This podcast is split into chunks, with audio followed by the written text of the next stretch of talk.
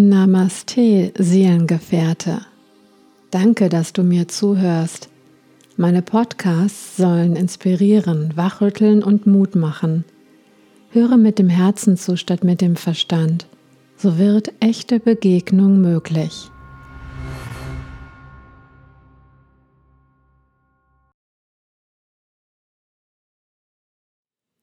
Hättest du vor einem Jahr geglaubt, dass die massive Umbruchphase heute, ein Jahr später, immer noch andauert? Ich jedenfalls nicht.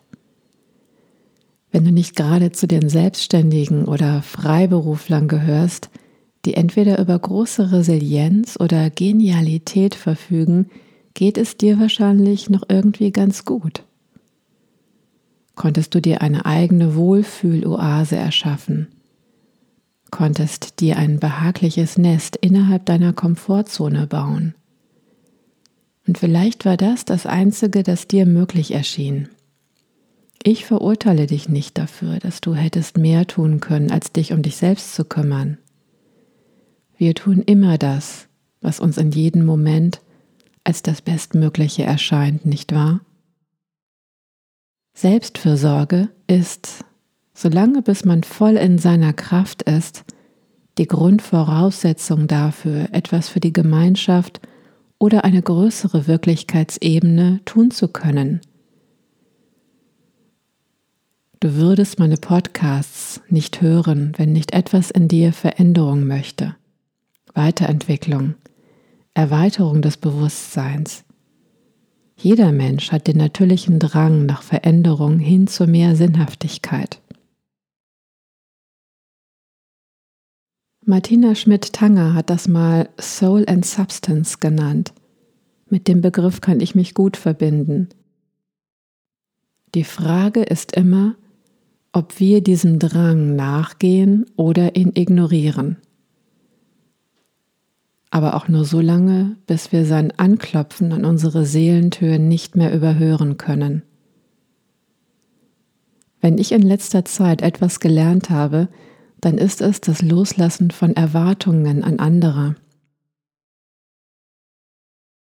Jeder hat seine Aufgabe, seine Geschwindigkeit, seinen Weg und sein Ziel. Ich habe etwas über den Rhythmus des Lebens gelernt, den Rhythmus der Seele. Und dieser Rhythmus ist so natürlich wie das Ein- und Ausatmen.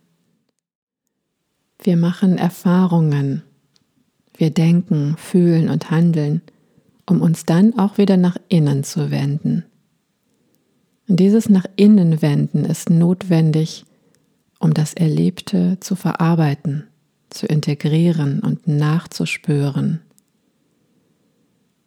Und dafür bedarf es manchmal Rückzug, Einkehr, Schlaf oder Meditation. Wenn wir zum Beispiel nachts gut integriert und regeneriert haben, wachen wir morgens erfrischt auf und freuen uns auf die neuen Impulse des Tages. Und die Phase der Selbstfürsorge dauert so lange an, bis man wieder bereit ist, eine neue Erfahrung zu machen. Wenn nun unser Bedürfnis danach verhältnismäßig lange dauert, liegt es womöglich daran, dass wir überstimuliert bzw. überfordert sind, dass unsere Erfahrungen zuvor überwiegend herausfordernd waren, uns unbewusst oder bewusst Stress gemacht haben.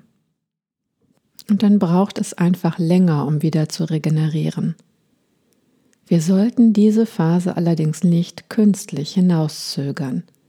Leben findet immer im Rhythmus statt. Diesem Rhythmus zu folgen bedeutet auch, seine Grenzen zu trainieren. Und die meisten von uns, bei mir war es bis in die 40er, mit 40er Jahre so, kennen ihre Grenzen nicht. Der Rhythmus lehrt uns, die eigenen Grenzen wahrzunehmen, und zwar in beide Richtungen. Nicht nur die Grenze der Überforderung oder Überstimulation, wenn der Stresspegel das persönliche Maximum erreicht hat, sondern auch die Grenze, wo uns unser System signalisiert, dass wir uns nun lange genug in der eigenen Komfortzone ausgeruht haben und es nun Zeit ist, einen Schritt in die Welt zu machen. Unsere irdische Welt ist das Erfahrungsfeld für uns Menschen, um das uns die nicht physischen Geistwesen beneiden. Es ist eine wundervolle Möglichkeit, die eigene Herzintelligenz zu erweitern, das Spektrum des Fühlens zu erfahren. Ich bin enorm dankbar für die Herausforderungen der letzten Monate, denn sie ermöglichten mir, noch viel tiefer mit meiner Herzintelligenz in Verbindung zu kommen. Alle Facetten des irdischen Daseins sind spürbarer geworden. Meine Wurzeln ragen tiefer in die Erde und meine Flügel können mich leichter überall hintragen und mir ein Gefühl von Freiheit schenken, das bisher ungeahnt war. Dadurch habe ich noch mehr Sicherheit und Klarheit darüber gewonnen, wer ich bin und mit wem und was ich meine Lebenszeit verbringen möchte. Ich kann dabei zusehen, wie andere scheitern, sich irren, destruktiv sind, ohne mich automatisch einmischen zu müssen. Es tut manchmal weh, aber hauptsächlich aus Mitgefühl dem anderen gegenüber. Ich sehe immer noch viele verzweifelte und verwirrte Menschen. Sie suchen immer noch nach Heil im Außen. Es soll immer noch Menschen geben, die sich Rettung von Politikern erhoffen. Ich unterstelle dir nicht, dass du zu denen gehörst, die die Lösung ihres Problems von anderen Menschen erwarten, aber vielleicht bist du jemand, der mit anderen arbeitet und die wollen von dir die Lösung oder die Erlösung. Und dann könnte es passieren, dass du selbst von dir erwartest, diesem Wunsch nachzukommen. Das kann Druck und Stress erzeugen. An dem Punkt ist nicht nur Selbstfürsorge wichtig, sondern damit einhergehend gesunde Abgrenzung.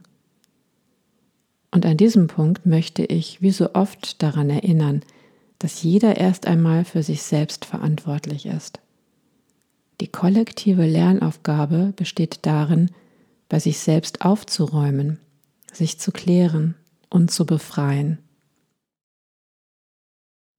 Erst danach können wir anderen eine echte Hilfe sein. Für alle, die sich in der Phase der Selbstfürsorge etwas Gutes tun möchten, habe ich nun meine Meditationen und Rituale erschaffen. Und dabei habe ich in mich hineingefühlt, was die Menschen nun besonders brauchen könnten. Aus meiner Sicht ist das die Reinigung des Energiesystems, die Verbindung zur eigenen Seelenessenz, die Transformation von Einsamkeit, die Wiederanbindung an den eigenen Körper und letztlich die Öffnung der eigenen Traum- und Visionskraft. Dies sind alles heilsame Wege der Selbstfürsorge. Wenn du dich von dem einen oder anderen Thema angesprochen fühlst, findest du diese von mir konzipierten und gesprochenen Meditationsrituale auf meiner Seite www.coaching-pyramide.de. Binaurale Beats und besondere Klangwelten erleichtern ein tieferes Hineintauchen in die innere Welt. Ich freue mich, dass du meinen Podcast hörst und fände es wundervoll, wenn ich dich mit Hilfe meiner Meditationen noch tiefgehender begleiten darf.